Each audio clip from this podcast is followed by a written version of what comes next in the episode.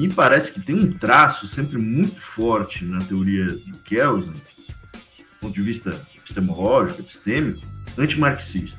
Ele vai caracterizar a teoria uh, do Marx e do Engels como uma teoria cheia de contradições. É uma crítica a partir da sua lógica e não encarando diretamente a crítica dos autores que fizeram a ele. Isso, isso é mais interessante. Ele vai falar, ó, o que o, os marxistas chamam de direito, na verdade é uma ideologia sobre direito. Seja bem-vindos, ouvintes do Mas e Si, o seu, o nosso podcast sobre assuntos que se relacionam com direito. Aqui, como você sabe, é o David Ribeiro e é sempre uma satisfação estar aqui com você em mais um episódio do Mais e Si. E hoje nós estamos aqui em mais um episódio da parceria entre a conta corrente e o Mais e Si para falar da crítica de Kelsen à teoria do direito comunista. E aqui, para conversar conosco, nós estamos aqui com Pedro Davólio. É, Pedro, uma satisfação estar aqui com você em mais esse episódio do Mais e hoje para discutir esse tema, esse gigante da teoria do direito, que é o Kelsen, numa perspectiva um pouco diferente, né? Dizendo assim. Eu que agradeço aí o, o convite para participar aqui dessa conversa e para conversar aí com o seu pessoal. E vamos lá, Vamos ver se a gente consegue fazer alguma coisa produtiva aqui. Ah, com certeza vamos conseguir sim. E aqui do nosso lado, jogando pela ponta esquerda, né? Nosso queridíssimo Moisés, que já é de casa, já tá aqui, já quase pedindo música aqui no, no Mais e Si.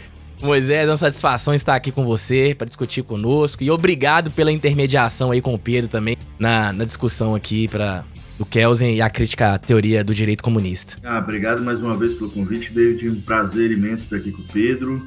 Tinha um tema aí que é, me chamou de ponto esquerda, né? Mas sei lá, ponto esquerda quase do banco, assim, tô meio enferrujado, mas nós vamos ver se a gente consegue fazer, como disse o Pedro, se a gente consegue fazer um bom jogo aí. Acho que a gente, certamente para os seus ouvintes, a gente vai conseguir minimamente introduzir o debate, penso eu. É, e aí, Moisés, eu vou pedir licença para você aqui para deixar o Pedro se apresentar um pouco aí para os ouvintes e para as ouvintes, como que o Pedro está inserido nessa discussão aí da teoria do direito, do direito e na tradução maravilhosa aqui dessas obras da Contracorrente, eu sempre falo, eles têm um, uma preocupação com a diagramação, com a arte muito bem feita, a qualidade do material deles é impressionante, né?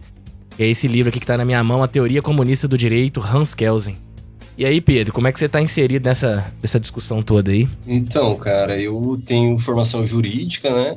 Eu fiz graduação em Direito, fiz depois, do meio seguidinho, mestrado em Direito Político Econômico e depois fiz o doutorado em Filosofia e Teoria Geral uh, do Direito, né? Sempre escrevendo uh, sobre temas relacionados ao marxismo, né? Minha, minha dissertação foi sobre um autor marxista francês chamado Louis Althusser, e na, na tese eu discuti uh, alguns trechos do Capital que, que tratam do, do problema uh, do direito, né?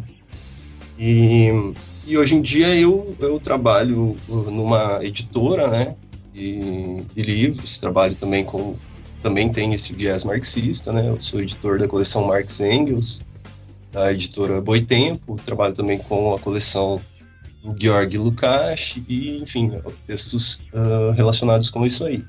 E também trabalho como tradutor freelancer, né? Eu tenho feito vários textos aí sobre marxismo contemporâneo, principalmente, e também textos de teoria geral do direito, né? Tenho já vários trabalhos aí, uma meia dúzia para mais, para a contracorrente de tradução aí de, de livros sobre teoria geral uh, do direito e, temas correlatos a esse. Então é, é, mais ou menos assim. Eu tenho uma certa historinha acadêmica aí com o direito e hoje em dia tenho trabalhado principalmente no tema direito mais com tradução mesmo. Não, não é historinha não, hein? Aí Moisés, a historinha. né, Moisés? É uma satisfação ter você aqui mais uma vez aqui, reforçando aqui, Pedro. Sua presença aqui vai nos ajudar muito, vai ajudar a gente bastante a compreender essa perspectiva que tá nessa obra aqui. E agora o nosso queridíssimo Moisés, presente aí de novo. Assim, é redundante? É, mas vai que tem ouvinte que não te conhece ainda, né, Moisés? Então, faz aí pra gente nova apresentação. Certamente a maioria não me conhece, mas vamos conversar. Vamos se apresentar um pouco diferente, né? É no sentido de dizer o seguinte: a ligação dessa dupla aqui, né? A minha origem, como já no outro episódio eu conversei que fiz a graduação em Direito na Federação de Catarina, e lá que eu e o Pedro nos conhecemos, né? Somos colegas de programa de educação tutorial, que era o PET na época. E, e, cada um depois acaba seguindo os caminhos, enfim, do ponto de vista da academia. O Pedro foi para São Paulo. Eu depois faço o meu mestrado mesmo na UFSC e depois o doutorado na Federal do Paraná. Hoje sou professor na Federal aqui de Jataí, antigo, antiga UFG Campus Jataí, agora Universidade Autônoma. Né? E também uh, agora, né, um programa já aprovado e em vias de começar ano que vem. É sempre bom usar o teu, teu canhão aqui para dar, quem sabe, se alguém se interessar, né? É provável que a seleção seja no início do ano que vem, ou pelo menos no primeiro semestre do ano que vem. O nosso mestrado que a gente vai ter aqui em Direito e Desigualdades Sociais. Hum, que é o convite para quem quiser conhecer o Sudoeste Goiano. E sobre a obra de hoje, eu falei que eu me senti um cara meio enferrujado, porque a minha monografia foi, de alguma maneira, o debate sobre Kelsen Pachucantes. Então, é, é, um exercício de lembrar e certamente vai ser, ao mesmo tempo, é, meio problemático de relembrar todas as questões, mas será um prazer para a gente discutir, sobretudo aí com o guia do Pedro, que eu sou auxiliar do especialista aqui hoje. Vai vendo. Inclusive, existe um, para quem tá ouvindo pela primeira vez, existe um episódio. Nós gravamos também sobre o papel revolucionário do direito e do Estado. É, do Piotr Stutka, falando aqui do jeito que eu tô compreendendo, porque é cada nome difícil que, que a gente vai deixando pra lá. Mas inclusive foi gravado com Moisés e com Fazelo. Então, se você tem interesse de complementar as discussões que estão aqui, você pode ir lá nesse episódio e ouvir. E aí, ouvinte, você já sabe que qualificação para discutir conosco aqui não vai faltar, como sempre. Todos que vêm aqui são muito qualificados. E também você já sabe que a gente também tem uma campanha de financiamento coletivo que nos permite dar manutenção e aperfeiçoar o nosso trabalho aqui. Vai lá no Apoia-se, eu vou deixar o link aqui na descrição desse episódio, seu tocador de podcast preferido. Apenas dois reais você pode nos ajudar a aperfeiçoar esse trabalho aqui. E depois, é claro, vai lá nas nossas redes sociais, curta, compartilhe e depois só apertar o play.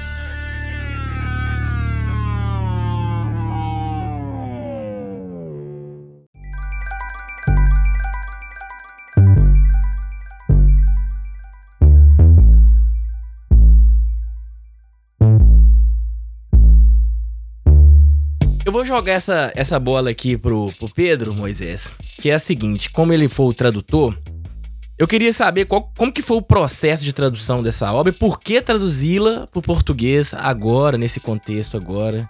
Eu não estou dizendo que, fazendo essa pergunta, que tá atrasado ou não. Foi no momento certo, mas qual que foi o gancho para trazer essa discussão agora? O é que, que você conta pra gente aí, Pedro? Cara, começando pelo porquê traduzir, que eu acho que aí já a gente vai engrenando. Primeira coisa, não foi iniciativa minha, né? Traduzir foi iniciativa da editora Contra Corrente. E me parece que isso participa de um contexto de preencher uma lacuna das obras do Kelsen no Brasil, né? Então existe o Kelsen é né, aí reconhecido como um dos juristas ou, ou, até talvez por muita gente como o jurista mais importante do século XX, né? E a gente em português não não tem uma série de obras, ainda hoje não tem uma série de obras uh, publicadas uh, por ele, né? E, e, me parece, pelo que eu tenho visto aí de ritmo de publicação, acho que até agora foram três obras uh, do Kelsen, inclusive eu, eu mesmo traduzi uma outra chamada uh, Sociedade e Natureza, né, uma obra bem longa, assim, que deu umas 700 páginas em português.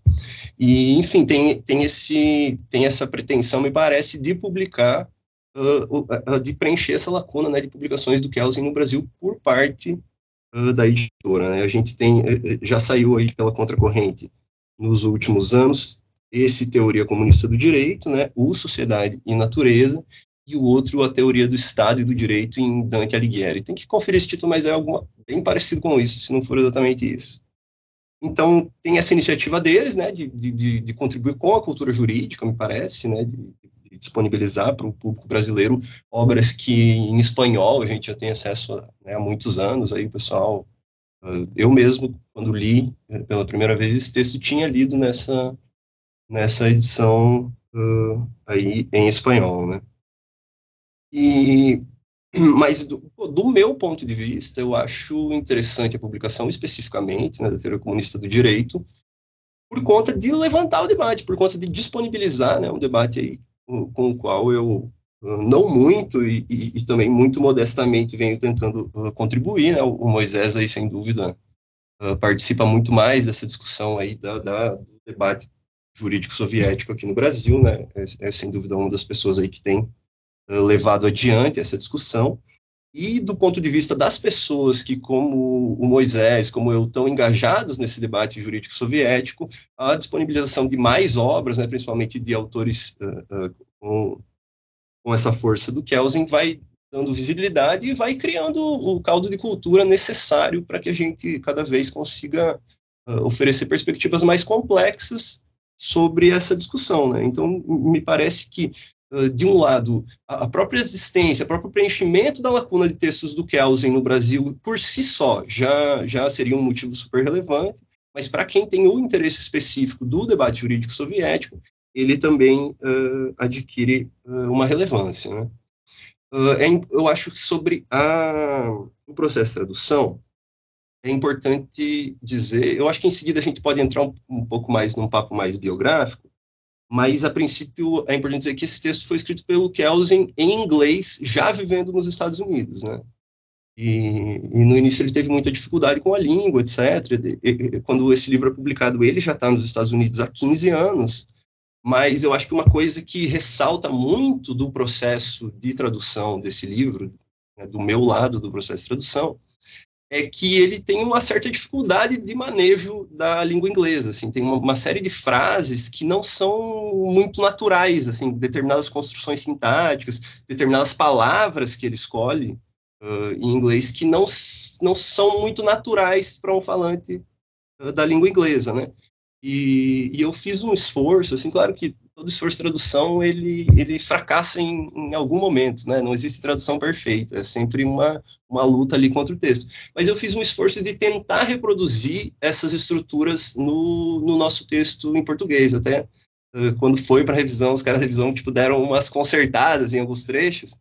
E, e aí a gente até teve uma interlocução, assim, ah, tem coisa que vai ficar muito confuso, é melhor mesmo a gente, a gente melhorar essa estrutura, né, melhorar a escolha das palavras, mas também teve uma preocupação de manter um pouco esse clima no texto, né, para que o leitor que lê o texto em português tenha um pouco essa sensação que o leitor da, da língua inglesa uh, teria, né, de, de um, um, texto que não tem aquele acabamento formal que a gente está acostumado, sobretudo na, na teoria pura do direito, né, mas que a gente está, que, que, enfim, apesar de, de ter um jeito eu particularmente acho meio chato de escrever, mas tem um certo acabamento formal muito rigoroso, assim, que nesse livro não aparece tanto. E, e até uh, adentrar um pouco mais nesse aspecto, eu acho interessante que o Sociedade e Natureza, que é um livro publicado dois anos antes, o acabamento formal dele é muito superior, assim, do ponto de vista da linguagem, da escolha das palavras, das estruturas, das frases, etc.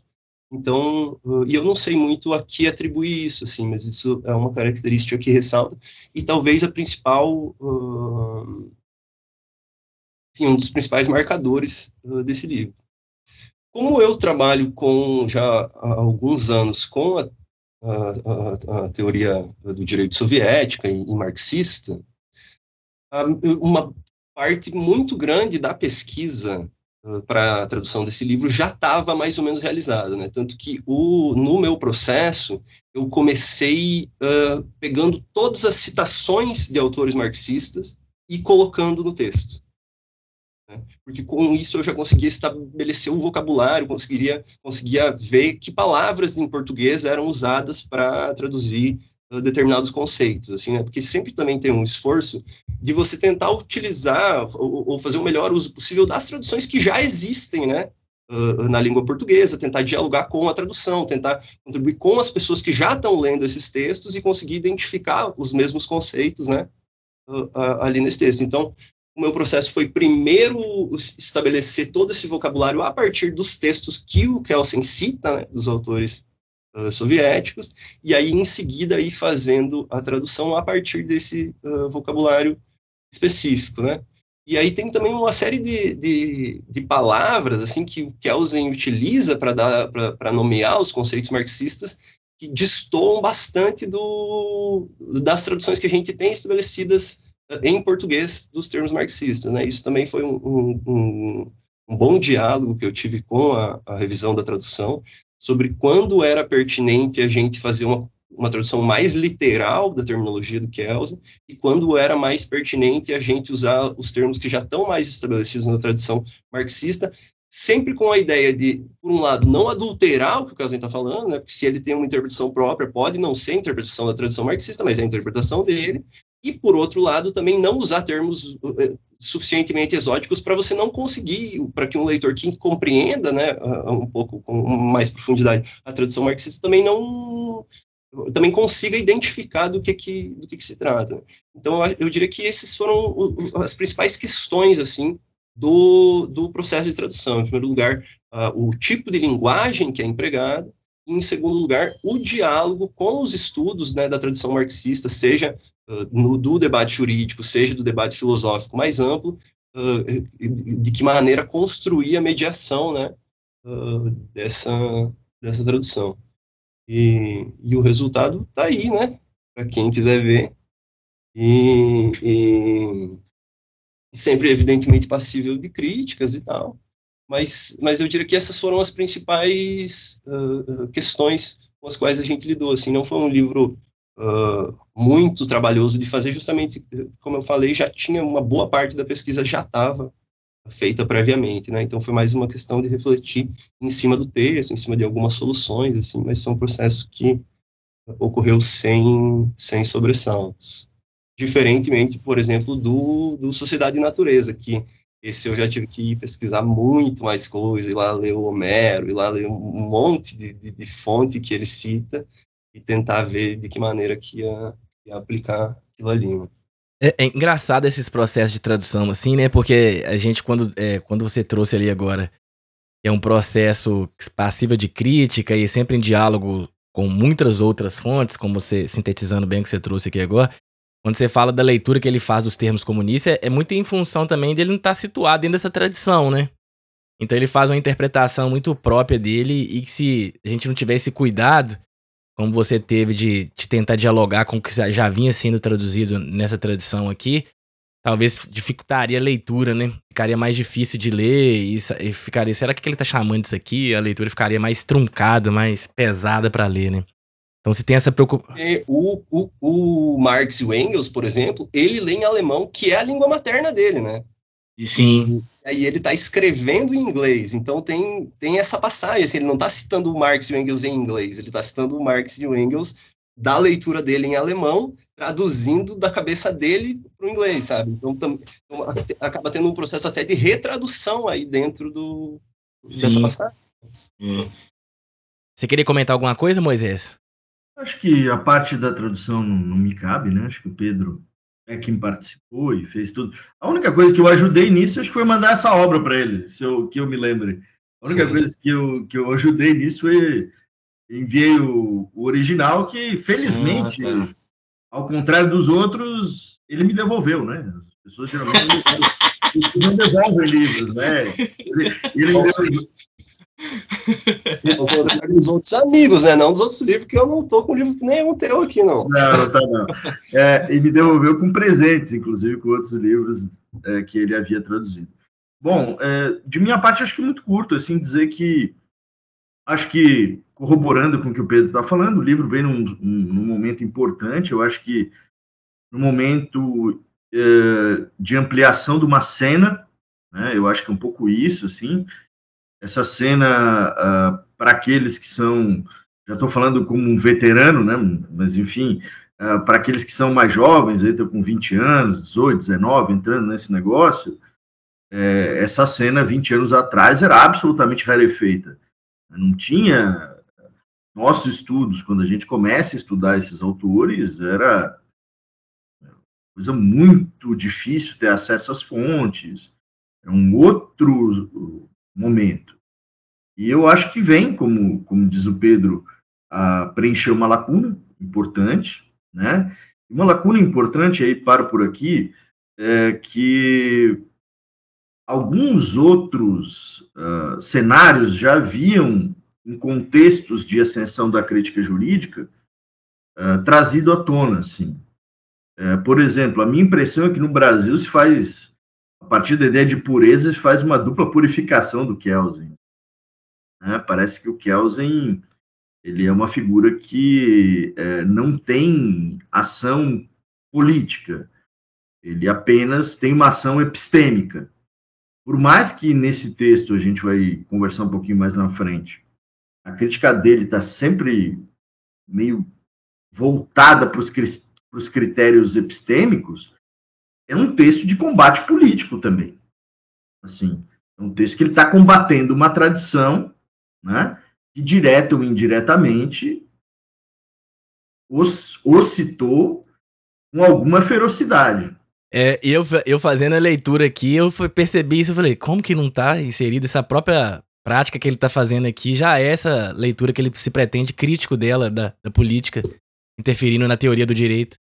Sim, eu só cito, para fechar de minha parte esse primeiro momento, e é, lembro de um esforço é, feito é, eu acho que o livro é organizado pelo Oscar Corrêas, um, uh, um, teórico do direito, crítico, né?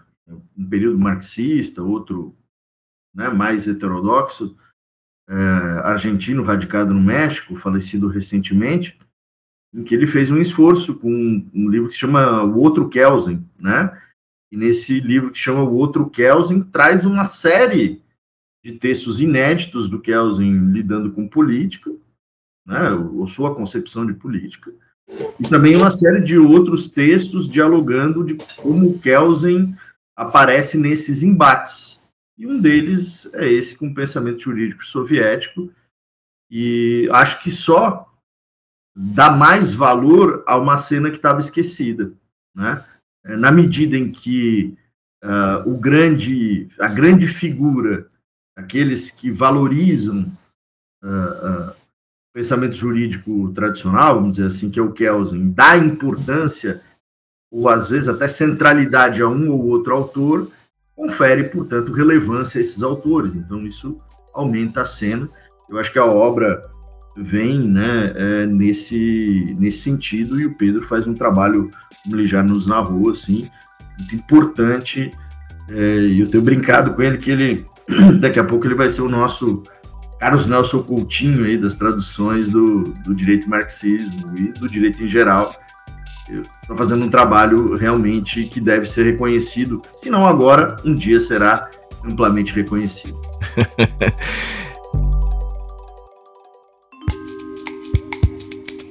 e aqui, Moisés e Pedro, vou jogar também essa bola novamente pro Pedro, que é a seguinte. A gente pegar o livro assim e ler a, o título de imediato, ele meio que induz a gente assim intuitivamente ao erro, né? Ele fala assim: a teoria comunista do direito, embaixo, Hans Kelsen. Como assim? Né?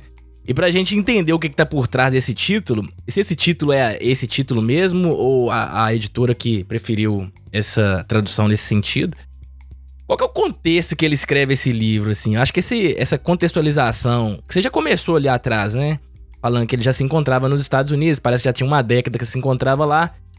E você falou também que era período ali de 50, então esse período já é bem importante pra gente entender mais ou menos que esse livro se trata de uma crítica à teoria comunista do direito, né? Mas eu queria ouvir de você, é, Pedro, como que que contexto que ele escreve e por que, que ele escreve nesse sentido aqui esse livro. Esse, esse, papo de contexto é um negócio que eu tô razoavelmente por dentro, e porque me interessou, uh, quando eu comecei a mexer com essas traduções do Kelsen, me interessou fazer uma pesquisa da biografia dele, né, e a gente tem um farto uh, material biográfico aí sobre o Kelsen. E eu vou tentar não me estender muito, assim, mas tem algum, algumas uh, coisas que não participam do contexto imediato da redação desse livro que eu acho que podem ser úteis aí uh, para o leitor que está querendo se contextualizar uh, nessa discussão, né? É interessante notar, o, o Kelsen nasce, nasce em Praga, né? Que, Tchequia na época, e depois República Tcheca, e etc e tal, né? Uma, uma série de, de, de, temas geopolíticos aí, né? Mas é um, um, um enfim, participa ali né, de uma cultura germânica, de uma cultura uh, de língua alemã, da discussão do direito, etc. E, tal. e é interessante notar, ele nasceu em 1881, o Marx estava vivo ainda, cara, quando ele nasce. E, e tudo, ele, morre quando ele tem dois anos, né? Mas o Engels vai durar mais. Então, ele, ele nasce ali num, num, num determinado contexto uh, de muita proximidade com Marx. E o Marx, para ele, não é um, como para a gente é hoje, uma figura distante que participa da história. Ele é um, para ele, praticamente história contemporânea, né? E, e o Kelsen, ele vai, uh, evidentemente, virar uh, professor né, de direito. E, e, ele vai dar aula na Universidade de Viena, né? Aos 30 anos ele consegue entrar na Universidade de Viena como professor. E ele e ele vai participar uh, enfim aí ele vai né, fazer a carreira dele lá né, durante 10 anos aproximadamente como professor da Universidade de Viena. E depois ele vai participar de uma experiência chamada de Viena Vermelha né, que é o, um, uma uma experiência socialista né, que é liderada por um cara chamado Karl Renner. Quem já leu o Pachucanes Pachucanes vai discutir muito com esse cara, ele chama ele, pelo pseudônimo de Karner, né, lá no, no livro do Pachucanes, e o Kelsen vai ser assessor uh, jurídico desse cara, dessa, dessa experiência da dita Viana Vermelha, e, e depois vai ajudar a, a, a escrever a Constituição uh, da Áustria, né, uh, na, ali na década de 20, no início da década de 20, no ano de 20, para falar a verdade, e ele vai ser também juiz do Tribunal Constitucional durante 30 anos uh, participando dessa, dessa experiência. Então, você vê que ele tem uma cer um certo vínculo aí com uma certa visão uh, de socialismo, né? E, e, e, aí a gente começa a entrar na década de 30, né, nessa, nesse âmbito cultural aí o que vem à cabeça imediatamente, né, é o nazismo, né, o nazismo começa a ganhar muita força ali, e aí e ele começa a virar muito alvo, né, ele é descendente de judeu, ele tem uma certa visão aí sobre democracia, etc., e, e enfim, para usar um, um, um, termo nosso que começa a ficar pequeno para ele lá, a, presença na universidade e, e a presença uh, né, jurídica dele uh, lá, de modo que ele se muda uh, no ano de 30 para a Alemanha novamente, para a colônia. E lá, e, e, lá ele vai ter a, a primeira, segundo Moisés me contou, num dia desse que a gente estava conversando, em 31 ele vai escrever o primeiro, vai, ou pelo menos publicar o primeiro texto dele sobre o, o, marxismo, né, que já tem uma perspectiva crítica, eventualmente se interessar e talvez o Moisés possa dar uma visão geral disso, mas para acelerar aqui um pouco o nosso processo, então é isso, começa, ele começa a ter problema já na Áustria com, com os nazistas, e, e em 33, quando eclode mesmo a, ditadura nazista, né, ele precisa desaparecer da Alemanha, né, e aí ele vai para Genebra, na Suíça, e fica dando aula lá entre Genebra e Praga até a década de 40. Então, no ano de 1940, ele, a gente vai ter a ida do Kelsen para os Estados Unidos. Né? Eu acho que é esse o, o tema, uh, contexto mais importante para esse livro, que inclusive tem, tem bastante material, tem material interessante, tem um, um livro chamado Kelsen in America, que é uma uma coletânea que vai discutir os diversos, diversos aspectos né, da presença dele uh, nos Estados Unidos. Mas, de qualquer maneira, o que acontece é que ele, chegando nos Estados Unidos, ele vai morar em Cambridge, ele consegue uma posição em Harvard, né? Ele teve uma série de propostas ali para dar aula no school, só que Nova York era muito caro, o salário era meio baixo, e ele acaba indo para Harvard dar aula na faculdade de Direito, e também consegue uma bolsa do Rockefeller, né? Então, você já vê, é, é, tipo, é mais ou menos esse o contexto cultural no qual ele, ele se insere né, uma recepção mesmo que o, o, o governo estadunidense uh, faz, né, de tentar patriar o máximo possível de grandes intelectuais que estão tendo que fugir do nazismo, né, eu não sei, quem, mesmo quem viu o filme do Oppenheimer lá, é, é, muito tematizado essa questão aí de o governo americano ter muito interesse em segurar os intelectuais que estão precisando fugir uh, ali da Alemanha. Né? E isso aqui em Harvard não funciona muito bem para ele, assim, primeiro que o salário é baixo, em segundo lugar, os caras não estão nem um pouco interessados em saber o que é teoria pura do direito. Na verdade, nunca uh, esse, essas discussões do Kelsen pegaram tração nos Estados Unidos. Hoje em dia mesmo, segundo né, fontes aí, ninguém nem sabe o que é Kelsen, ninguém nem sabe de, de teoria pura do direito lá nos Estados Unidos. E, e aí e os caras em Harvard não quiseram uh, segurar ele muito tempo por lá, tanto que ele fica lá dois anos, e em 42 ele se muda para Berkeley e vai dar aula na Universidade da Califórnia, mas aí aula de ciência política. Porque, uh, porque lá nos Estados Unidos, ao menos nessa época, eles não têm como aqui a gente um, um, início do curso de direito que são que é teoria geral do direito, filosofia do direito, antropologia, esse tipo de coisa. Eles têm um ciclo básico de ciência política e depois o, você entra nas matérias dogmáticas, né? Então não tem, não tinha esse espaço assim desse catedrático de filosofia do direito que era o Kelsen na Universidade estadunidense. E para além disso, né, além de, de, ninguém conhecer e nem ter interesse uh, na teoria uh, que ele está tentando uh, propor ali, ele já ele é tido meio como bom, uma coisa exótica, assim, né? Então ele tem muita dificuldade. Ele, ele sempre sonhou, assim, da aula. Sempre sonhou, não, né? Ele gostaria de ter continuado uh, no direito, mas é uma coisa que não acontece uh, muito bem uh, para ele. E aí ele vai, ele até chega a traduzir, se não me engano, é em em 45 ele até chega a traduzir um, um, livro que eu acho que a gente até tem em português, chama Teoria Geral do Estado do Direito, que é um pouco uma síntese, né, do Teoria Pura do Direito, para é, né, ele faz um, meio que um, dá uma arrumada no livro para tentar vender as ideias dele lá nos Estados Unidos, mas também não funciona.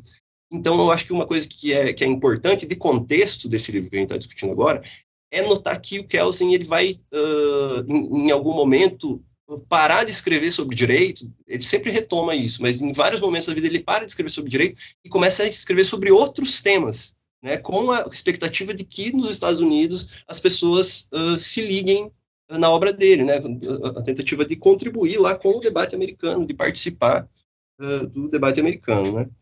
Aí você enfatiza que esse é um livro da década de 50, né, na verdade ele, do ano de 55 mais propriamente, e na verdade ele é uma versão expandida de um outro livro que o Kelsen já fez, chamado Teoria Política do Bolchevismo, né, um livro de 48, e aí em 41, não, desculpa, em 51 sai uma coletânea uh, em inglês de textos de, de juristas teóricos do direito soviéticos, né? E essa coletânea é recheada de pancada no Kelsen, né? É um dos grandes temas aí dessa, dessa ciência jurídica soviética, dita ciência jurídica eventualmente, é, é, bater muito no Kelsen, né? Então ele já tem esse trabalho de base aí do, do teoria política do bolchevismo e uh, e aí, quando chega esse negócio batendo muito nele, ele resolve construir em cima dessa coletânea. Você vai ver que, uh, a partir do segundo capítulo, assim, essa é praticamente a única referência que ele usa, né, de citação dos textos. E, e, e ele resolve, então, uh, reagir àquilo ali, né? O contexto cultural dos Estados Unidos é o macartismo, né? Então, além, eu acho, dessa, desse, desse ímpeto de responder às críticas, né, de se defender das críticas que estão sendo feitas a ele pelos soviéticos, ele tem também uma tentativa de ganhar um, um contexto, né, ganhar um espaço ali, fazer uma fita com uh, o, o, governo dos Estados Unidos, com as instituições universitárias estadunidenses, de, enfim, fazer um trabalho ideológico e político, né, de combate as ideologias soviéticas de combate no limite ao, ao, ao comunismo, né? E, e, o próprio título do texto também, outra questão que você levantou, em, em inglês é igualzinho, né? De, de Communist Theory of Law. E, e é um título que soa, isso não, não, não é uh, coisa que eu li em algum lugar, não, mas para mim soa muito macartista esse negócio de você faz um livro que é a teoria comunista do direito e você vai ler é, é um ataque à, à, teoria comunista do direito, né? É, é embora também uh, seja importante dizer que ele, o pessoal não ficou 100% feliz com ele lá, né? Porque ele teria, em tese, segundo né, os, os macartistas lá, ele teria que ter batido mais, ele teria que ter dado uma mensagem mais inequívoca, ele não poderia ter valorizado tanto uh, o marxismo como uma teoria, né? Apesar de que eu acho que quem estiver lendo hoje em dia, ninguém vai suspeitar de que ele está fazendo elogio demais ao marxismo uh, nesse livro, né? Pelo contrário, assim, a caracterização, principalmente da obra do Marx e do Engels, é, ah, isso aqui é um conjunto de coisas, de confusões e contradições, e, e é mais ou menos... Panfletário mesmo, né? É, é, é, por aí que anda o negócio.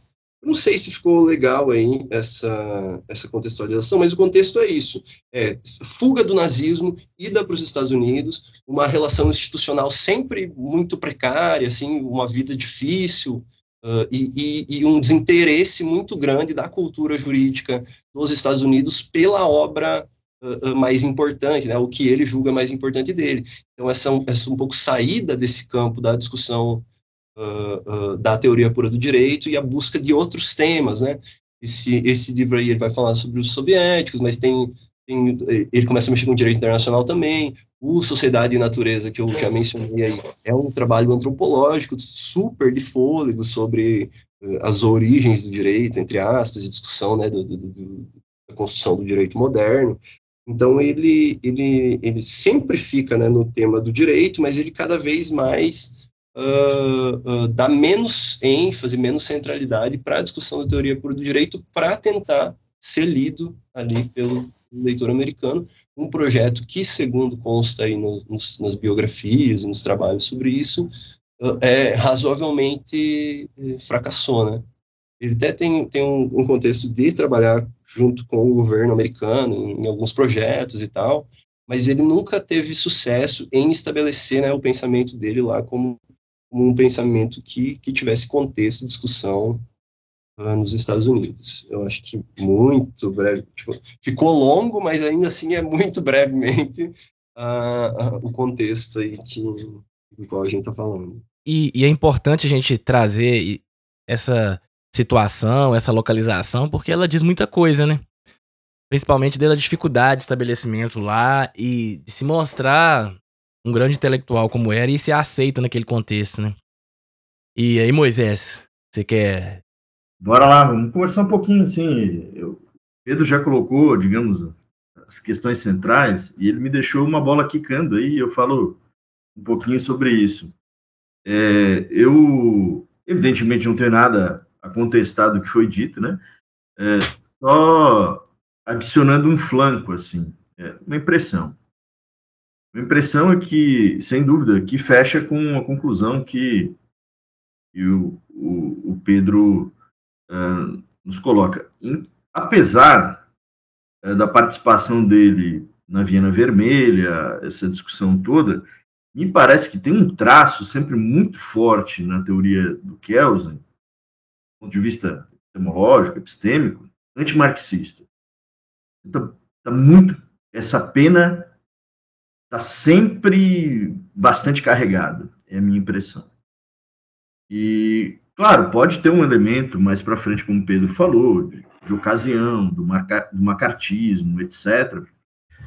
Mas uh, não pode passar desapercebido, e esse texto eu tomei contato através, eu até fui uh, retomar de onde eu tomei contato disso.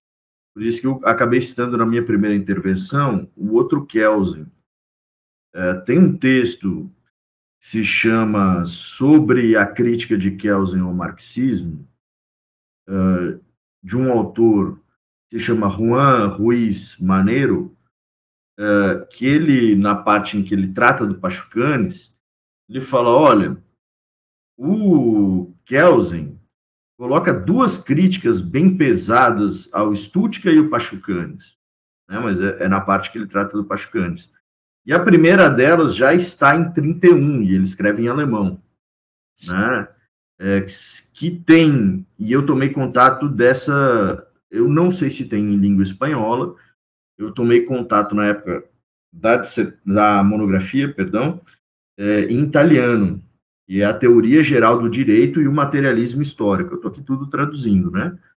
É, e nesse texto já tem muitos elementos que vão aparecer no conteúdo, perdão, no conteúdo do, do livro que virá, de maneira mais acabada na década de 50. Né? É, as críticas entre divisão entre direito público direito privado, as, as, divisões entre relação jurídica e norma, a crítica à ideologia, que parece um elemento central no, no, no texto de 50, e a pancada em Stuttgart e Pascanes. Eu, quando costumo falar desses eh, elementos, me parece que para o público brasileiro tem um, reforço eh, importante de que na década de 30, já, não foi só em 50, já na década de 30, o Kelsen estava preocupado em combater esses autores. Eu não sei dizer, do ponto de vista historiográfico, por que meio ele leu esses autores, né? Dá para ver as referências no italiano ali não são tão claras. Uh, porém, ele está pegando sim as, as, questões centrais que ele vai chamar dos autores é, é, que pensam o direito como relações sociais. Então, ele já está é, se confrontando claramente e, e certamente estabelecendo um debate que não aconteceu por motivos óbvios, né? Pascanes vai ser morto posteriormente, uh, é morto, é, falece, perdão, em 32, ele, portanto, esse debate não se desenvolve como um debate acadêmico, né? tradicional, como seria, por exemplo, Kelsen, Carl Schmitt. Né? Essa coisa não aparece. Então, de alguma maneira, a gente já tem esse contexto de um autor que carrega no seu antimarxismo e isso vai acabar aparecendo de maneira inequívoca no texto que a gente vai discutir é, em seu conteúdo mais para frente. Muito bom. E aí, para a gente dar uma contextualizada no ouvinte, é claro que ele tem que ler o livro, né? A gente não pode. E eu sempre insisto nessa, nessa questão aqui, Moisés e, e Pedro. Nós estamos fazendo um, um, episódio aqui de duas horas, é, uma hora e meia, mais ou menos. A gente não pode tentar sintetizar tudo desse livro dentro de, desse, desse período de tempo, né? Afinal de contas, aqui, se eu dar uma olhada, são praticamente com as bibliografias, com as referências, são quase 270 páginas. E aí eu queria que vocês, principalmente o Pedro, é, sintetizasse assim o que que tem de resumo dentro dessa dessa obra aqui, né? Porque a gente pega aqui, a gente verifica os capítulos, parece que é um. Como ele mesmo fala, né? Ele fala aqui que. É, que ele vai fazer uma revisão das principais teorias soviéticas, né? E aí você vê os capítulos todos, praticamente ele dando uma discussão a respeito sobre essas teorias que ele adota como teorias soviéticas. Como que fica isso aí, Pedro? Mas o que eu diria, de, o que eu faria de síntese uh, do livro, eu, esse texto ele começa, né, tipo com a introdução, com uma declaração de intenções lá, e ele começa com o seu capítulo mais longo, que é o capítulo sobre Marx e Engels, né, a questão do direito em, em Marx Engels. E ali a gente vai encontrar uma série de, de discussões já estabelecidas, assim como a questão do, do de ter ou não uma, uma, teoria marxista do direito, né? Ele vai tomar a posição de que Marx não desenvolve uma teoria do, do direito, que isso que vai ser eh, um apêndice da, da teoria política dele, etc. Mas eu acho que esse capítulo é muito decisivo. Primeiro, né, porque é o capítulo sobre Marx e Engels, né, sem dúvida é o, o componente mais decisivo aí, né, de fundo dessa discussão. Mas eu acho que ele, ele lança nesse capítulo um, um procedimento que, que depois ele vai, que a partir disso que ele vai lançar as outras críticas. Que é basicamente uh, o seguinte, ele vai caracterizar a teoria uh, do Marx e do Engels como uma teoria cheia de contradições.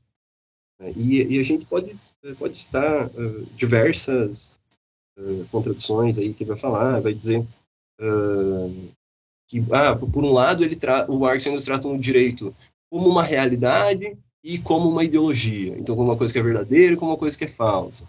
Depois, o Estado proletário, por exemplo, ele vai ser ao mesmo tempo uma democracia e uma ditadura. A função do Estado, por um lado, é, é, é, proteger a exploração capitalista, mas, por outro lado, eles vão defender um Estado que, que vai abolir a exploração capitalista. Então, ele vai indicar uma série de, de, de, de, que ele chama de contradições e confusões na teoria, e, e, basicamente vai falar, ó, essa teoria não para de pé, porque ela, para, ela parte de um princípio epistemológico aí, embora eles, embora eles discutam com o Hegel, embora eles discordem do Hegel, eles vão localizar a contradição como algo, por um lado, aceito do ponto de vista teórico, então a teoria pode ter contradições, porque a teoria está localizada na realidade. Então, basicamente, vai falar, ó, ao adotarem um determinado tipo de procedimento epistemológico, que é o, esse procedimento que valoriza a contradição, eles acabam uh, uh, se, se autocontradizendo, eles acabam fazendo um texto que é totalmente contraditório, um texto que defende duas coisas ao mesmo tempo e que não é solúvel, né? Uh, essa, essa contradição, assim, então acaba produzindo uma série de confusões. E aí, nos capítulos seguintes, o que ele vai fazer, basicamente, é dizer, ó, como o texto de base é contraditório, você vai tendo, em cada autor que vai tentar se engajar nessa tradição, a ênfase em um componente ou outro componente dessa contradição. Né? Então, basicamente, a teoria do direito soviético, até uma certa altura, pelo menos, ela vai sendo a ênfase em algum aspecto, uh, em algum polo dessas contradições uh, aí que, uh, que aparecem. Né? Então, vai Ó, então, ou então você vai dar, dar ênfase no aspecto normativo do direito, e aí você vai abrir mão de uma série de, de, de temas como a extinção do direito, etc. Ou então você vai uh, focar na, no direito como uma realidade, que ele chama, né, direito como uma relação social, e aí você vai abrir mão de uma série de outros uh, aspectos. Então eu diria que que é um pouco isso, ele, ele, ele endereça uma crítica epistemológica à dialética, né, ao problema de fundo da dialética marxista, e, e em seguida ele vai uh, atacando os autores pelo modo como eles recepcionam um lado ou outro da contradição. Então, basicamente, o processo da teoria jurídica soviética é um processo de desagregação, de degradação uh, uh, do, do da lógica, do, do, ponto de vista lógico, assim, é um processo que vai, o Marx faz uma, um, um raciocínio extremamente tenso, né, do ponto de vista uh, da lógica, e, e, e, esse, e, esse, raciocínio vai perdendo tensão com a passagem do tempo, até que chega no, no, lá do Vyshtinsky para frente, se torna uma pura apologia do Estado, se torna um negócio completamente politizado, e que não tem, e que não tem mais nenhum tipo de pretensão científica, né, se mistura completamente com a política. Eu acho que isso que eu falaria de movimento geral. Aí vai ter uma série de movimentos específicos, assim, por exemplo, a acusação de que o Marx uh, vai se filiar a uma tradição de direito natural, ao mesmo tempo que ele se propõe a fazer uma, uma descrição objetiva do direito. Então, é um pouco isso. Por um lado, ele vai dizer, por um lado, o Marx ele fala que quer fazer uma descrição científica. Por outro, ele acha que, que tem que ter determinados princípios de justiça que informam a teoria. Ele sempre vai, vai ficar apontando para uma certa que parece eh, ser para ele uma instabilidade, assim, né, uma mudança de posição uh, que, que parece ilógica uh, para ele. Mas, enfim, tem uma série de temas mais específicos, a gente pode ir entrando, mas eu gostaria também de ouvir o que, que o Moisés levanta aí, né, de, de tema de síntese, para depois a gente avançar, eu acho, em algumas questões que valham a pena destrinchar um pouquinho mais. Eu acho, assim, de, de minha parte, assim, é, até pensando no eventual leitor que queira uh, adquirir a obra, como muito bem disse o David, que é indispensável, né? Nossa conversa que é uma conversa, né? É, o importante é fazer a leitura da obra em si. Só para que o ouvinte tenha, tenha clareza, uh, o que, que vai encontrar abrindo a obra e quem sabe eu tente fazer uma amarração a partir dos elementos particulares. Essa é a parte maior que o Pedro acabou de nos, nos falar, que é a teoria do Estado, Direito em Marx e Engels. Né? É, é como se fosse uma espécie de itinerário da teoria comunista do direito. É assim que ele vai, até uma certa. Uh, um itinerário sem, sem uh, elementos que não sejam sincrônicos. É até um itinerário quase histórico, né? cronológico. Né? uh, teoria do direito em Lenin, em Stuttgart, em Reisner, em Pachucanes, a rejeição do Pachucanes, que em última instância Yudin, se eu não estou enganado, uh, Vitinsky, uh, Golunsky, Strogovich, e a teoria do direito internacional. Né? Isso que você vai encontrar quando abrir o texto. E a minha impressão, fazendo uma brevíssima síntese, a minha impressão é que é um enfrentamento das teorias uh, comunistas do direito, para usar o termo que ele utiliza uh, na no próprio título do texto, né? É, a partir da sua epistemologia. Acho que esse é o ponto central. Não é uma crítica imanente dos autores. É uma crítica a partir da sua lógica e não encarando diretamente a crítica dos autores que fizeram a ele. Isso, isso é mais interessante. Com certeza. Porque vem uma pancada, como disse o Pedro, é, nas obras traduzidas, mas ele não está enfrentando essas críticas. E é curioso que, ao mesmo tempo, ele não está fazendo uma crítica imanente dos autores vendo sua contradição. Ele está fazendo uma crítica vendo a contradição dos autores a partir da sua epistemologia. Ou seja, bom, quais são os critérios para ter uma ciência jurídica? Em síntese, ele está dizendo que praticamente não tem ciência jurídica construída no período da União Soviética. O que tem é, por vezes, uma análise ultrapoliticista, ele vai variando as, as temáticas. Para uma análise uh, ultra economicista, de outra parte, né? E nesse entrecortar, ele vai mostrando a bagunça, como disse, utilizando um termo que o Pedro utilizou, ou os problemas, ou as antinomias, vai lá, que tem o pensamento do Marx, em especial aí fazendo uma síntese, a partir da categoria ideologia. Né? E aí ele vai destrinchando de como é, é problemática essa categoria, porque no fim não há objetividade a ser buscada nessas teorias. E se não tem objetividade a ser buscada, bom, quais, quais são os critérios? Né? Ele rebate muito de maneira uh, é, é, sinuosa os argumentos principais do Stuttgart e Pachucanes. A minha síntese é que ele leva mais a sério, sobretudo o Pachucanes, inclusive. É, o, o, o Stuttgart, ele leva, eu, segundo autor que ele, vamos dizer, que leva mais a sério, vamos dizer assim, mas o Pachucanes certamente, ele faz, ele dedica, se não mais páginas, ele dedica mais força teórica para rebater. Agora, os outros autores, eh, às vezes, até parece uma tiração de sarro em certos aspectos, assim. Tipo, olha o Vitinsky aqui, olha como é que ele está caminhando. Cara, porra, olha, olha, olha, olha, como ele ter, olha como ele inicia, olha como ele termina. Né? Olha a impotência disso aqui que está rolando. Então, ele rebate de uma maneira. Ele não é, é, pelo menos, não sei, o Pedro não citou isso, eu não sinto ironia na, na, na no texto, mas eu sinto, às vezes. Uh, eu não sei se a palavra é, é, a palavra forte, mas não sei se ela é precisa. Às vezes até um certo desprezo em alguns autores sobre o que está sendo construído. Agora, eu diria que no Pachucanes esse desprezo não aparece, no Marx também não, que ele faz uma ginástica para ter Marx e Engels, né?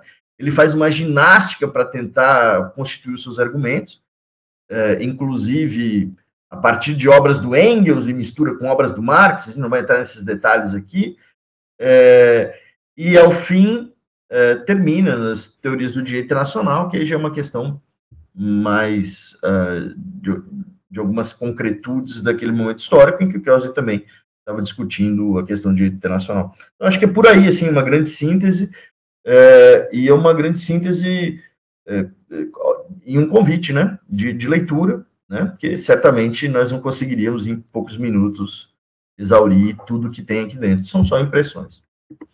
Oh, e a impressão que eu tive. Pode falar, Pedro. Desculpa. Para enfatizar o tema que o Moisés fala, o, o, texto do Vyshtinsky, assim, é basicamente uma condenação moral, né? É, ele fica chamando de lacaio e, não, e umas coisas uh, mais desse tipo, porque ele vai, ele vai levantar o tema falando, ah, esse cara aqui não dá para levar a sério, olha o que, que ele está escrevendo. O que ele está escrevendo é basicamente que o que o regime quiser é direito e o que o regime não quiser não é direito.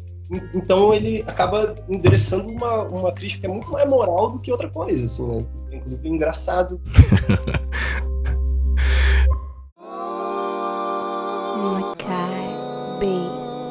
Na leitura que eu tive, a percepção que eu tive, quando ele faz, por exemplo, a observação de que a teoria jurídica soviética é carregada de fatores políticos, e que esse, esse carregado, essa, esse peso da, dos fatores políticos vai variar de acordo com a instabilidade política e por isso que o direito não tem uma autonomia, é, eu fiquei imaginando assim como que ele cobra essa autonomia mas uma autonomia do ponto de vista da teoria, mas a teoria não está separada das questões práticas da, do contexto de, de, de, construção da própria teoria.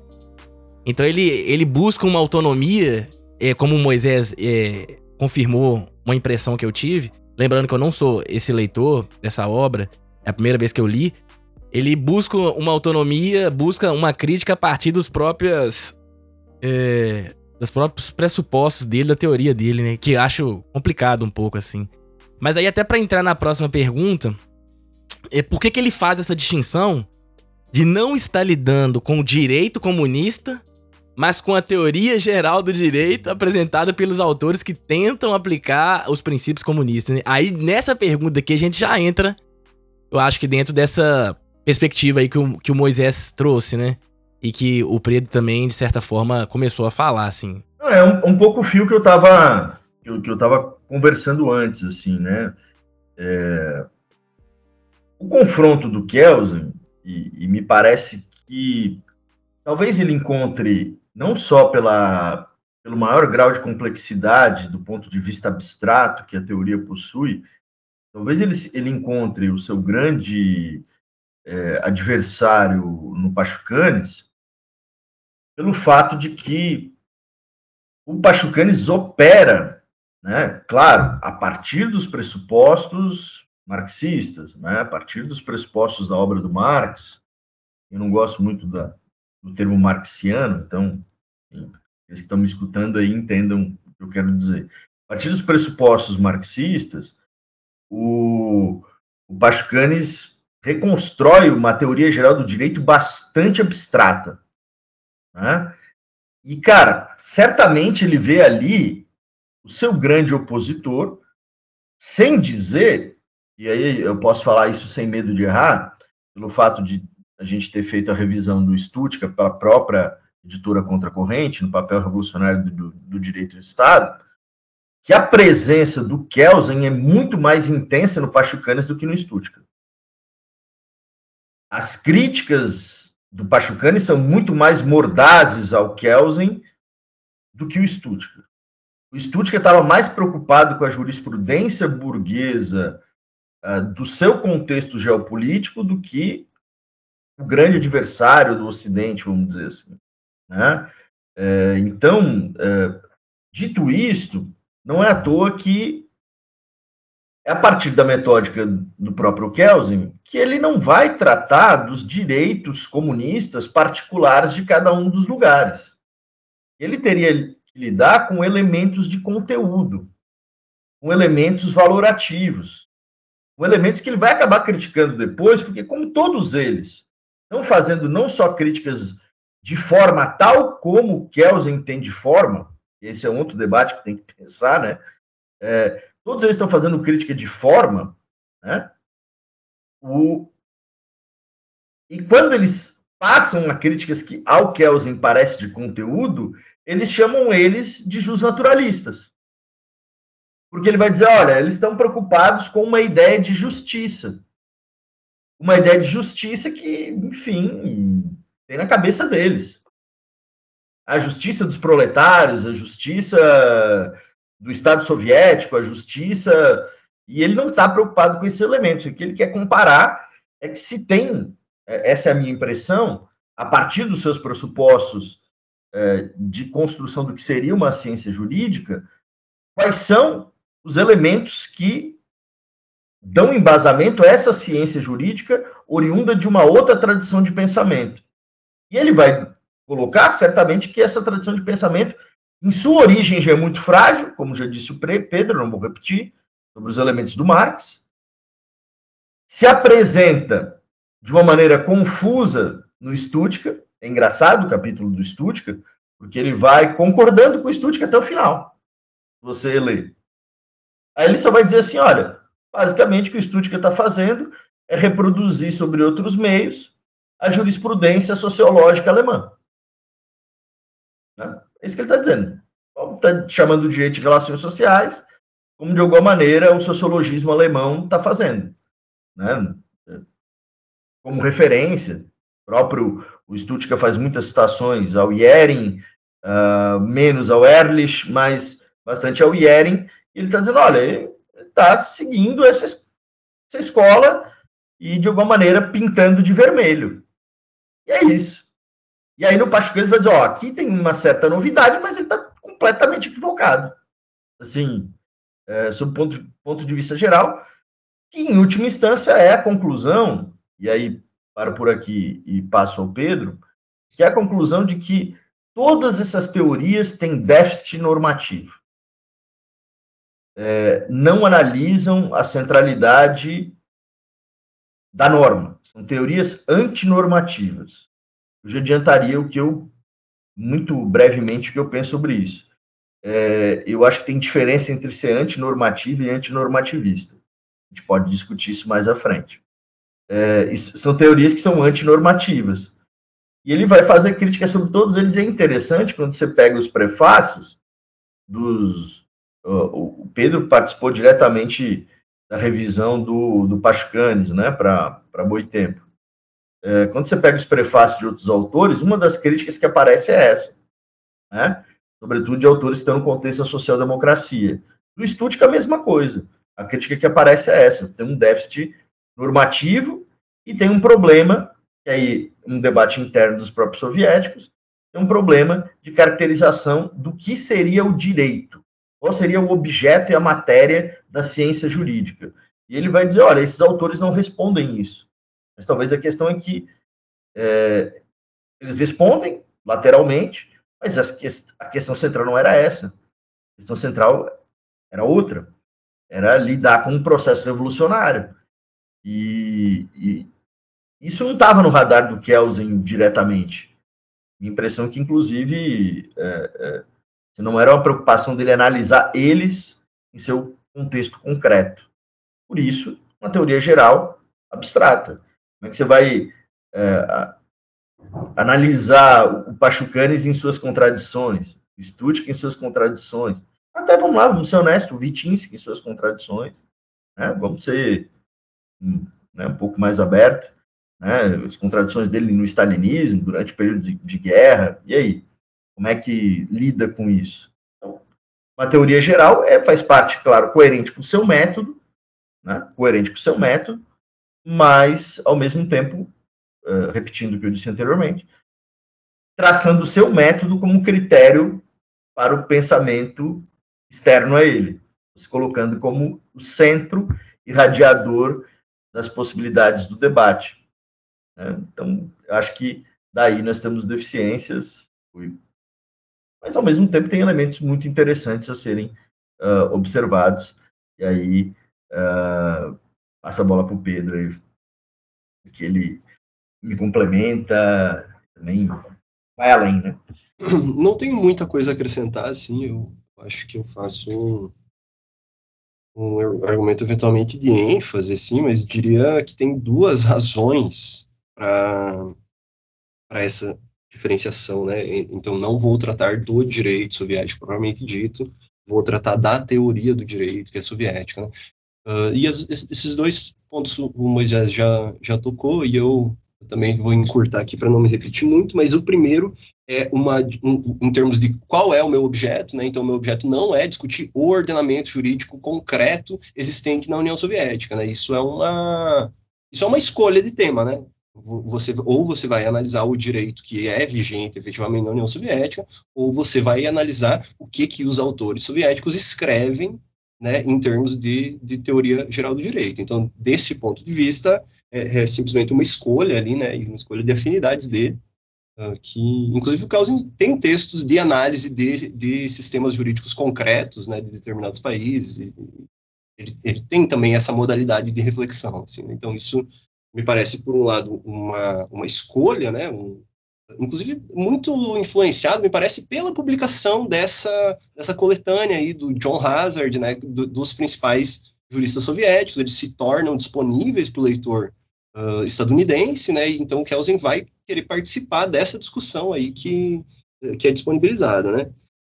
E, em segundo lugar, eu diria que tem um, um, um também, uh, muito seguindo os passos que Moisés já deu aqui, eu diria que tem um problema uh, epistemológico, né? Porque ele tem um, ele dá muita gravidade para o problema que ele considera uma insuficiência e um problema de fundo e, uma contradição insolúvel do pensamento marxista, que seria a sua incapacidade de separar, de novo, repetindo o termo do Moisés, no conceito de forma que ele usa, forma de conteúdo, né? Então, pro, pro, do ponto de vista da teoria pura do direito, a análise marxista ela é sempre contaminada de sociologia, ela é sempre contaminada de política, ela é sempre contaminada uh, de, de ideologia.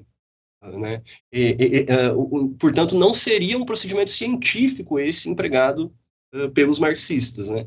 E, pra, e, ele vai dar muita ênfase para isso. Né? O livro inteiro vai sendo permeado por esse, uh, por esse princípio epistemológico, aí como o Moisés falou, acho que até na questão uh, anterior, de ele, ele, endereçar, ele endereçar todas as críticas, ele realizar a discussão dele a partir da teoria pura do direito, né? Então sempre a, a insuficiência da teoria marxista é essa incapacidade justamente de visualizar ele vai falar, ó, ó o que o, os marxistas chamam de direito, na verdade é uma ideologia sobre direito. Eles não conseguem ver o direito enquanto tal, o direito enquanto forma purificada, o direito conforme eu explico na minha teoria pura do direito, que é o direito como uma norma, é uma norma geral. Isso eles não conseguem ver. Eles sempre vão querer, sempre eles vão contrabandear algum conteúdo normativo para dentro do direito. Sempre já vai ter alguma coisa dentro desse direito. Eles não são capazes de chegar no nível de abstração necessário para purificar uh, isso daí. Então, diria que, que do, do, ponto de vista da teoria geral do direito dele, até nem, faria, nem faz muito sentido uh, essa, esse nexo que os marxistas uh, põem aí. Entendi. E aí, entra, já que vocês, é, o Moisés tocou nesse assunto, Pedro também, por que, que ele insiste, então, fazer essa abordagem é, antinormativa dos fenômenos sociais que está presente na teoria marxista é, e do direito? Por que eu estou falando isso? Porque o, o Moisés fez uma distinção aqui agora, né? Como que você fez, Moisés? Existe uma distinção entre antinormativa e antinormativista, foi isso? E aí eu queria que vocês, é, já aproveitando esse, esse momento aqui, já fazer essa distinção, porque ele, ele chama de antinormativo e como que ele, ele desassocia essa, essa ele, ele faz essa ligação dos fenômenos sociais como sendo algo antinormativo? É, olha só, eu acho o seguinte, aí eu vou dar minha, meu pitaco e vamos ver o que o Pedro acha sobre isso. É, eu acho o seguinte, cara, acho que, dialogando, inclusive, que realmente os termos são correlatos, né? Dialogando com aprofundamento e, e até de maior clareza que o Pedro deu na, na última explicação. Né? Sobre a questão epistêmica, ele vai acabar trabalhando uh, a partir, como nós já, inclusive você, David, comentou, sobre os seus pressupostos. E, seu, e os seus pressupostos colocam uma centralidade na norma jurídica colocada pelo Estado. Sendo grosseiro, mas é por aí. Né? Claro que você pode pegar, tem mais minúcias, mas sendo grosseiro é por aí. E, bom, se tem uma inversão que este primeiro pensamento soviético faz, isso para no Vitinsky, vamos dizer assim, é uma inversão sobre como compreender o direito. E esses autores, tanto o Stutka quanto o Pascanes, é, vão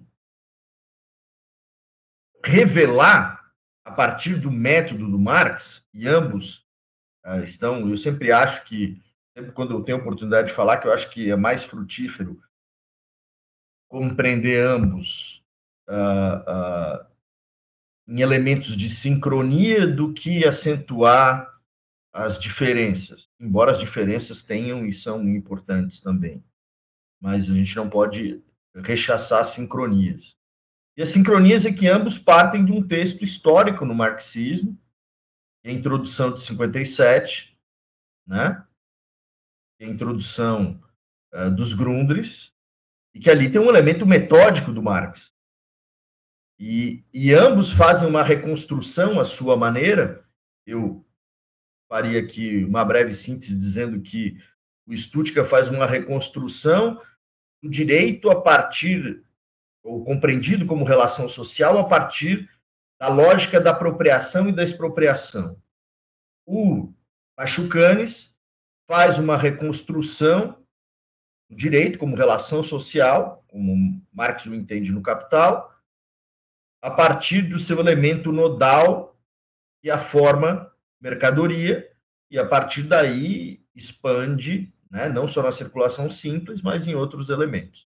Bom, eu diria que esses são, digamos, os dois uh, grandes adversários que ele se coloca. E são autores, portanto, a meu ver, antinormativistas. Por que antinormativistas?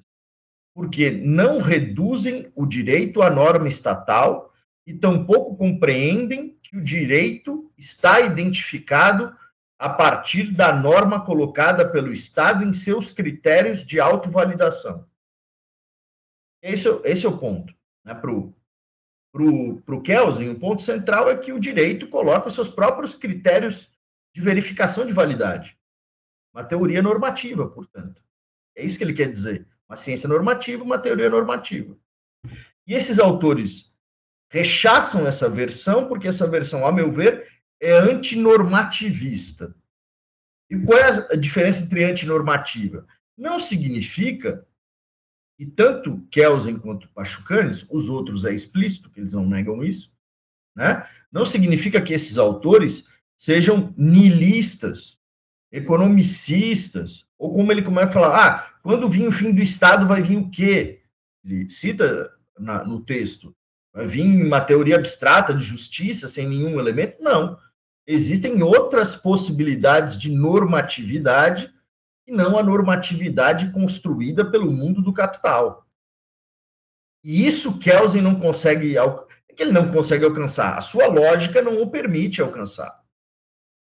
Porque ele vai dizer, olha, pode ter um outro tipo de normatividade que não seja do capital, mas aí é uma questão de conteúdo e não de forma tal como ele compreende. E esses autores estão dizendo, não.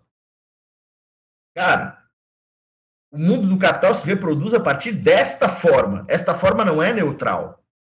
Esta forma tem um papel fundamental no engendrar uh, a sociedade que nós vivemos até hoje. Então, portanto, eu separo.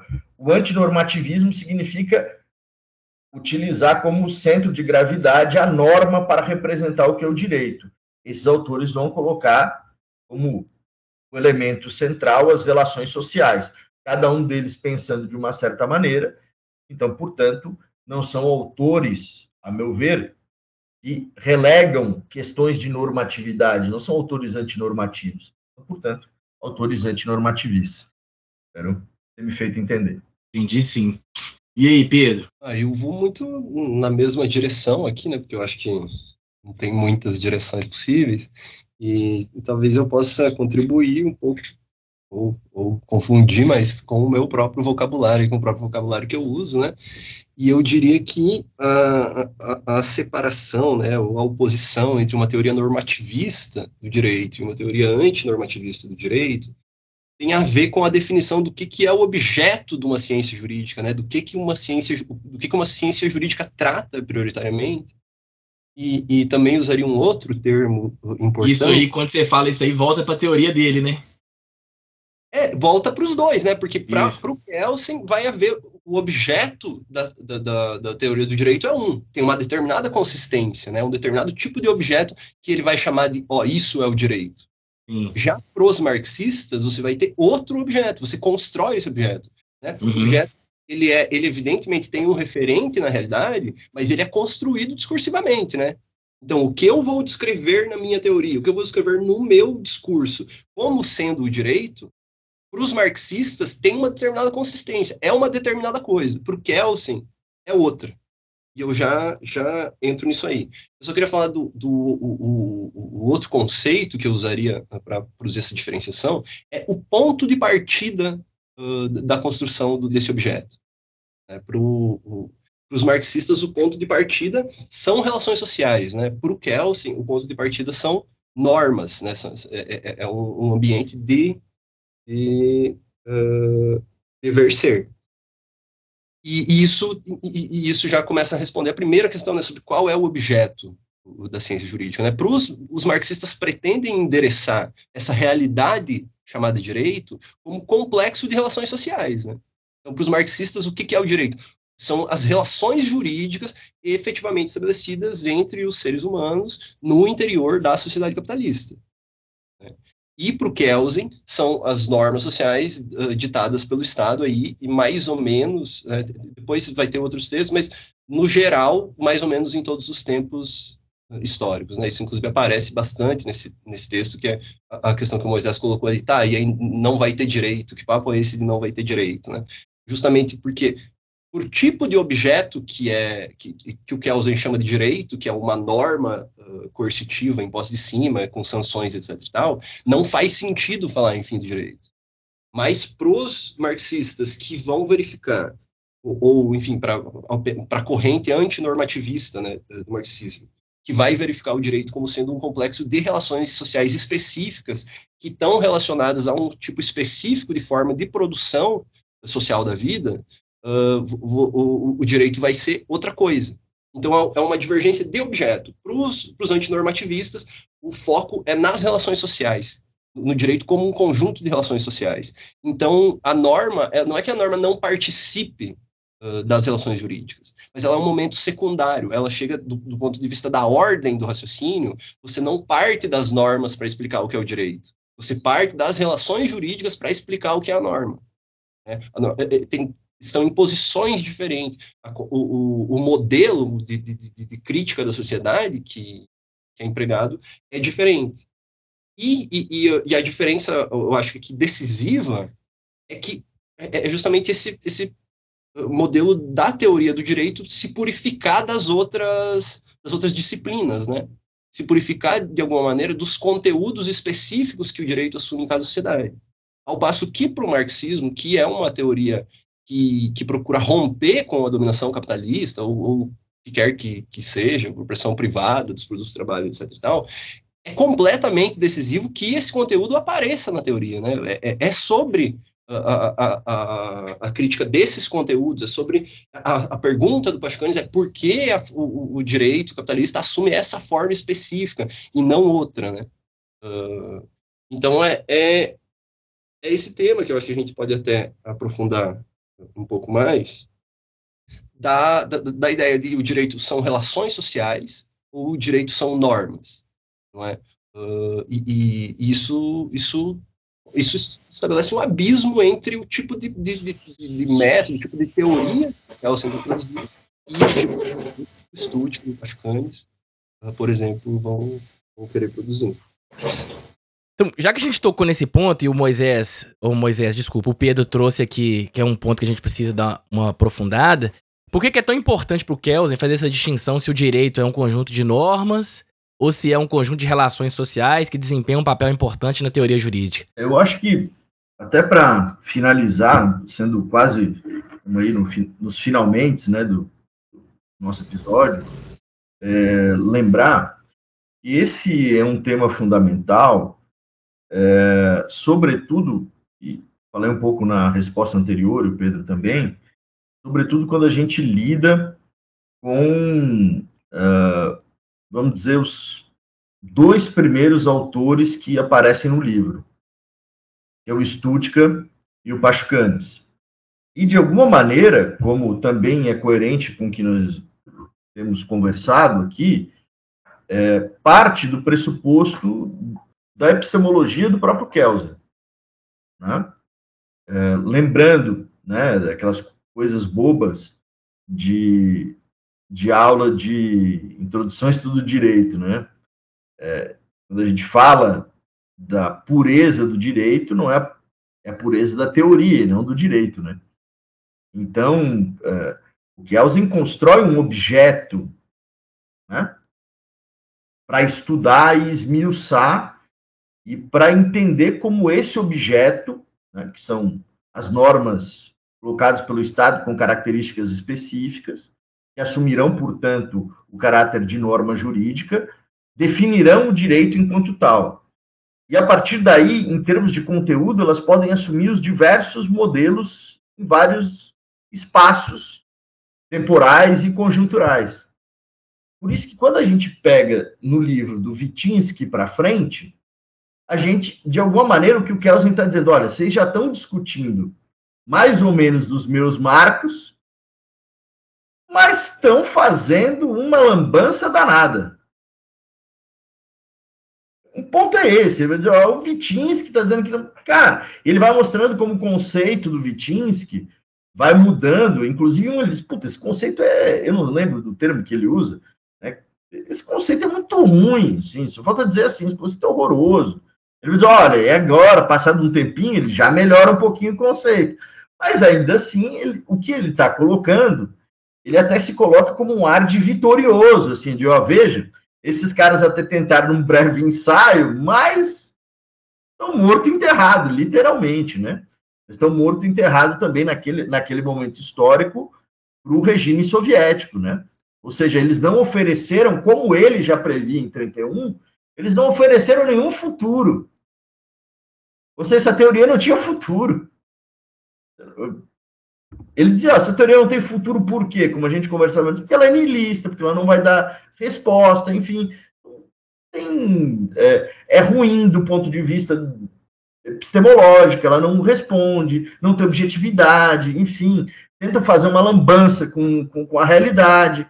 Então, você coloca, olha, e aí, dali para frente, vamos dizer, o que o, o, fazendo como eu gosto é, é, de praxe, né, fazer metáfora futebolística, dali para frente ele está jogando dentro de casa. Sabe? Dá bem para ver que no Marx, no Stuttgart e no Pascanes, ele está jogando fora de casa. Ele faz um esforço desgraçado para entender o Marx.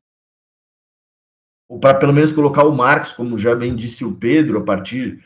Pode ter sido também esses elementos da tradução, das, como o Pedro está colocando, mas me parece uma leitura muito empobrecida do Marx.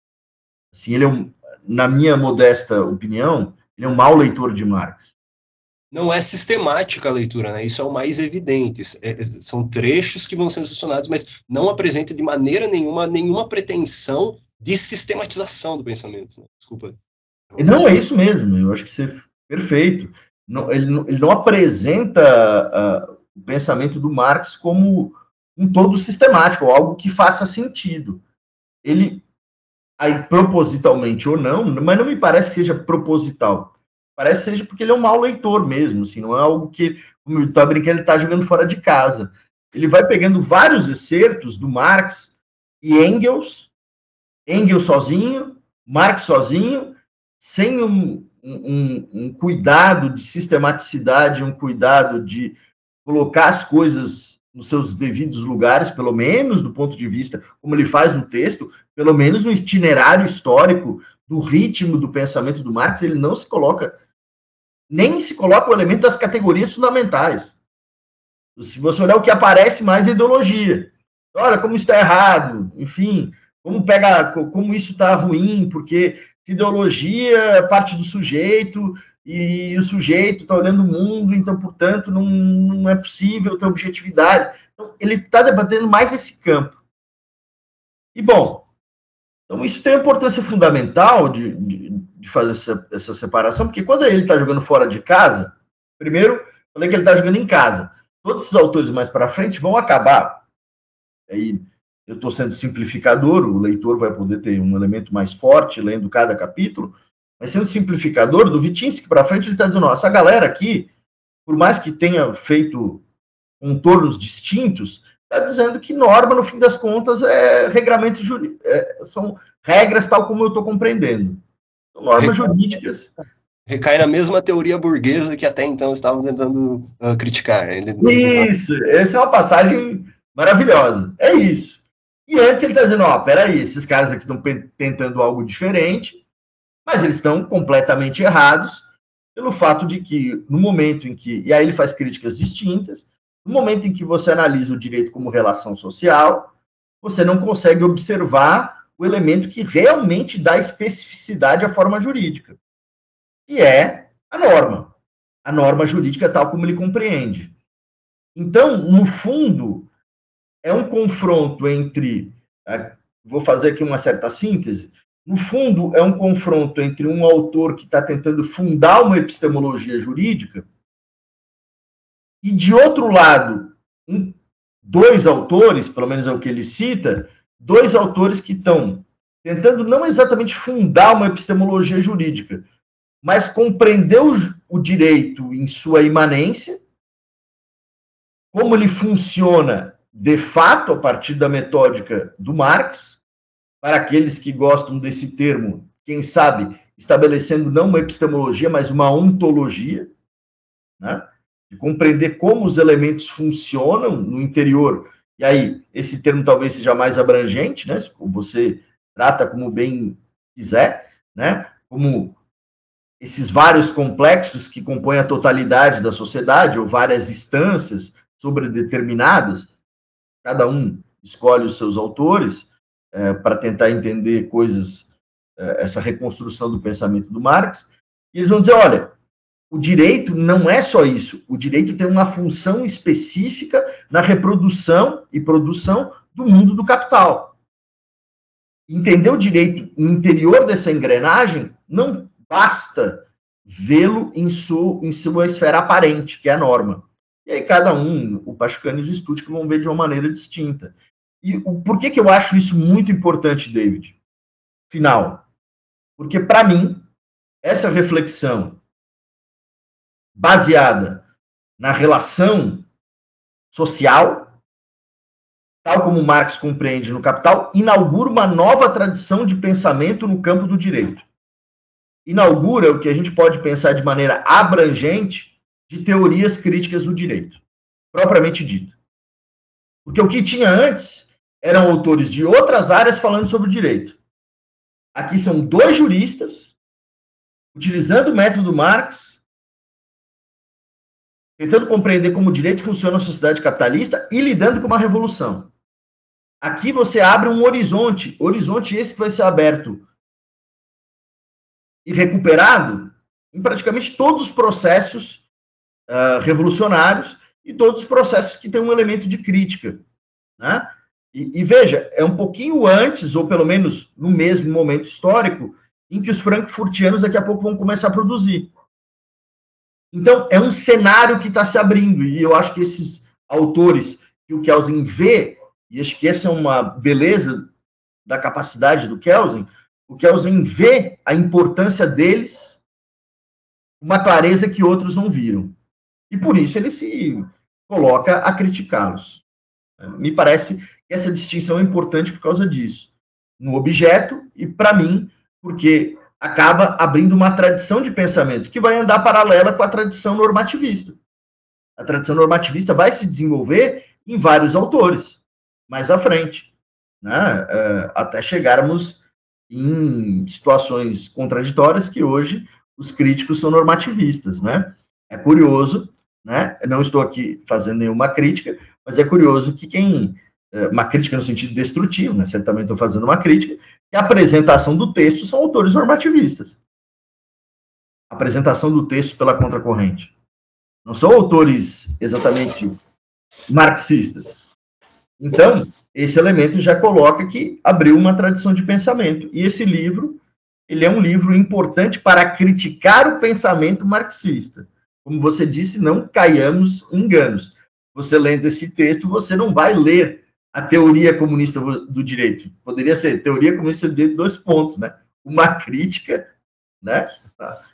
Ou uma crítica à teoria comunista do direito, que seria mais exato o que você vai encontrar né, é, nesse, nesse grande projeto editorial que eu acho que merece ser lido, relido, analisado, pensado, enfim, que nós só fazíamos isso através de outras línguas. Né? Muito bom. Você quer deixar algum comentário, Pedro? Ou Moisés contemplou aí? Eu acho que contemplou completamente. Eu só chamaria a atenção para que o fato, a, a, as teorias antinormativistas elas têm uma preocupação muito grande em estabelecer um nexo do direito com os outros complexos sociais, com a, com a economia, com a política. E, e eu acho que aí que reside o, a riqueza desse tipo uh, uh, de visão, né? Ao não reduzir o direito à norma, ou, ou, ou a norma como um momento só da, da experiência jurídica, você, e ao fazer uma coisa que o Kelsen considera absolutamente bizarra, você consegue uh, relacionar processos sociais mais amplos com as, com as mutações uh, do direito, né, que é justamente o que está em questão para esses autores.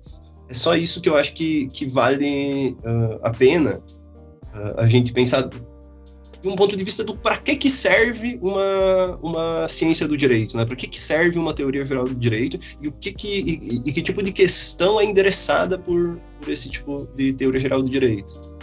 É, mas em termos da visão geral que foi oferecida, eu não tenho nenhum retoque a dar a fala do Moisés.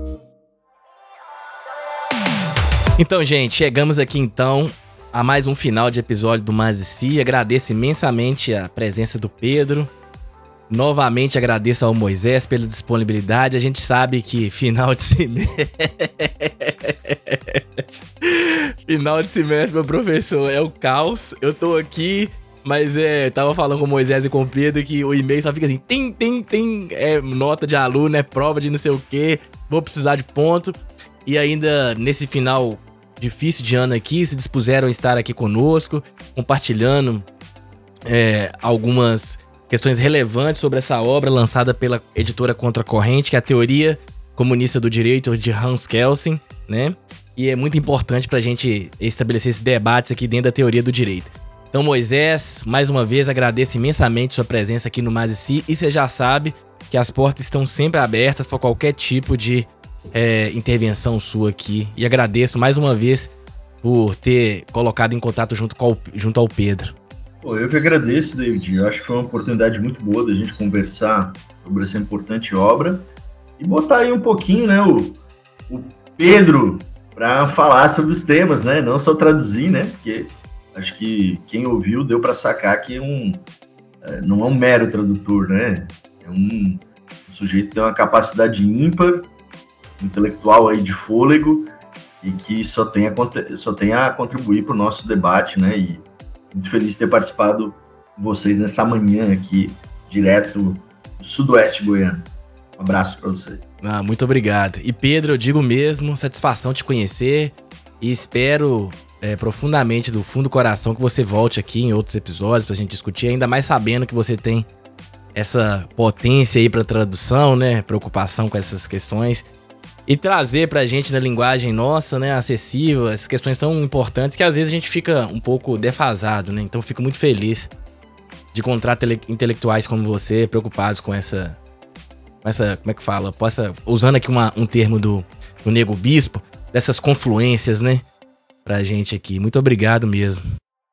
Muito bem, eu que agradeço aí pelo convite, pela oportunidade de mais uma vez aí encontrando Moisés, a oportunidade de de conhecer e conversar aí com o pessoal que, que acompanha aí o programa que vocês vêm construindo com tanto afinco. E, cara, eu espero que, que tenha podido ser útil aí alguma coisa que eu disse para alguém que eventualmente vai ouvir. Também estou à disposição aí para no futuro a gente seguir conversando, se, se o pessoal não odiar muito aí a nossa participação. E, enfim, só agradecer mesmo, agradecer a oportunidade, agradecer aí a troca possibilidade de a gente conversar sobre esses assuntos que são do meu maior interesse. E mandar um abraço aí para nossa audiência, não é? Com certeza. E é isso aí. Também agradecer aqui, deixar um abraço especial aqui, Pedro, que eu vi que o prefácio da obra aqui foi feita pelo, pelo patrão aí, né? Rafael Valim. E também pelo Pedro Serrano e o queridíssimo professor Marcelo Catone, que é meu professor aqui na Faculdade de Direito da UFMG que fez esse prefácio da obra. Fico muito feliz. Agradecer os ouvintes que chegaram até aqui nesse final, pela escuta atenciosa em tempos de economia de atenção. Você está aqui até o final com a gente, então isso é uma satisfação muito grande. E dizer a vocês, mais uma vez, chegamos a mais um episódio, mais o final, e que a gente tem uma campanha de financiamento coletivo no Apoia-se. E se você puder contribuir conosco, saiba que a partir de dois reais você vai ajudar esse projeto a se manter e também a aperfeiçoar. Inclusive esse microfone novo que vocês estão vendo aqui, aqui é o em função lá dos dos apoiadores e as apoiadoras lá do Mazesi. Fico muito feliz que agora, a partir de agora, você vai ver o meu áudio com melhor qualidade de áudio. E agradeço muito que tudo que eu ganho aqui no podcast mesmo é para manutenção dele mesmo. E esse, esse, esse microfone agora ajudou bastante. E isso devo todos os, os ouvintes e as ouvintes lá do Mazisi, do, dos apoiadores. Fiquem bem, daqui 15 dias a gente retorna. Esse episódio usou áudio da biblioteca de áudios do YouTube. É, a arte desse episódio ficou com a Gluck Design Criativo. A edição, a mixagem, a distribuição fica comigo mesmo. Um abraço fraterno para todos e todas e até uma próxima. Tchau.